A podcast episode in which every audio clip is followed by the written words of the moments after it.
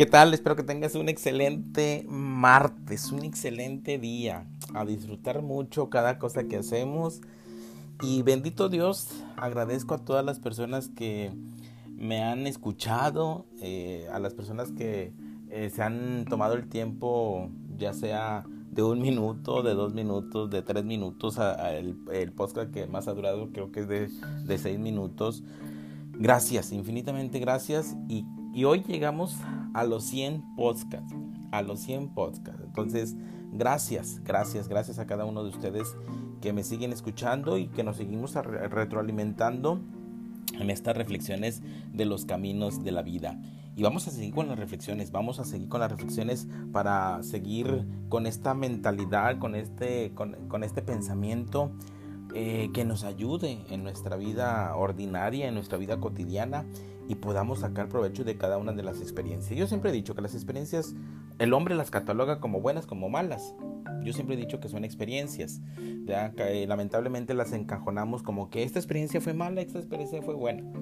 Entonces yo siempre he dicho que son experiencias que nos ayudan a crecer como personas, como seres humanos y a mirar hacia dónde vamos caminando. Y gracias por seguir estas reflexiones de los caminos de la vida y que hoy llegamos a los 100 podcasts. ¿Qué entendemos por pensamiento? Cuando piensa uno, obviamente el pensamiento es el resultado de una respuesta. Una respuesta neurológica o psicológica. ¿Es la respuesta inmediata de los sentidos a una percepción o es la respuesta de la memoria acumulada? Es decir, existe la respuesta inmediata de los nervios a una sensación, y esta es la respuesta de la memoria almacenada, la influencia de la raza, del grupo, de la familia, de la tradición, a todo lo cual llamamos pensamiento.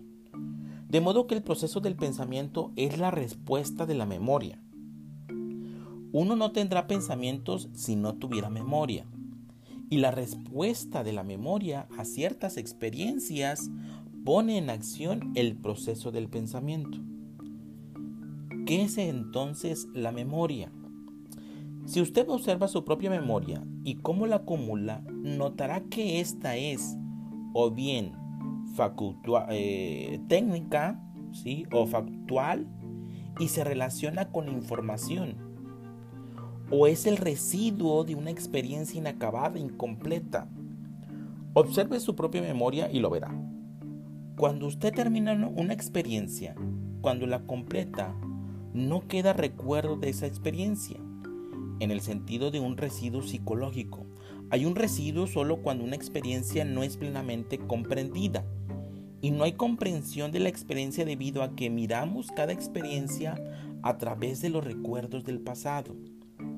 Por lo tanto, jamás nos enfrentamos a lo nuevo como lo nuevo, sino siempre a través de la pantalla de lo viejo.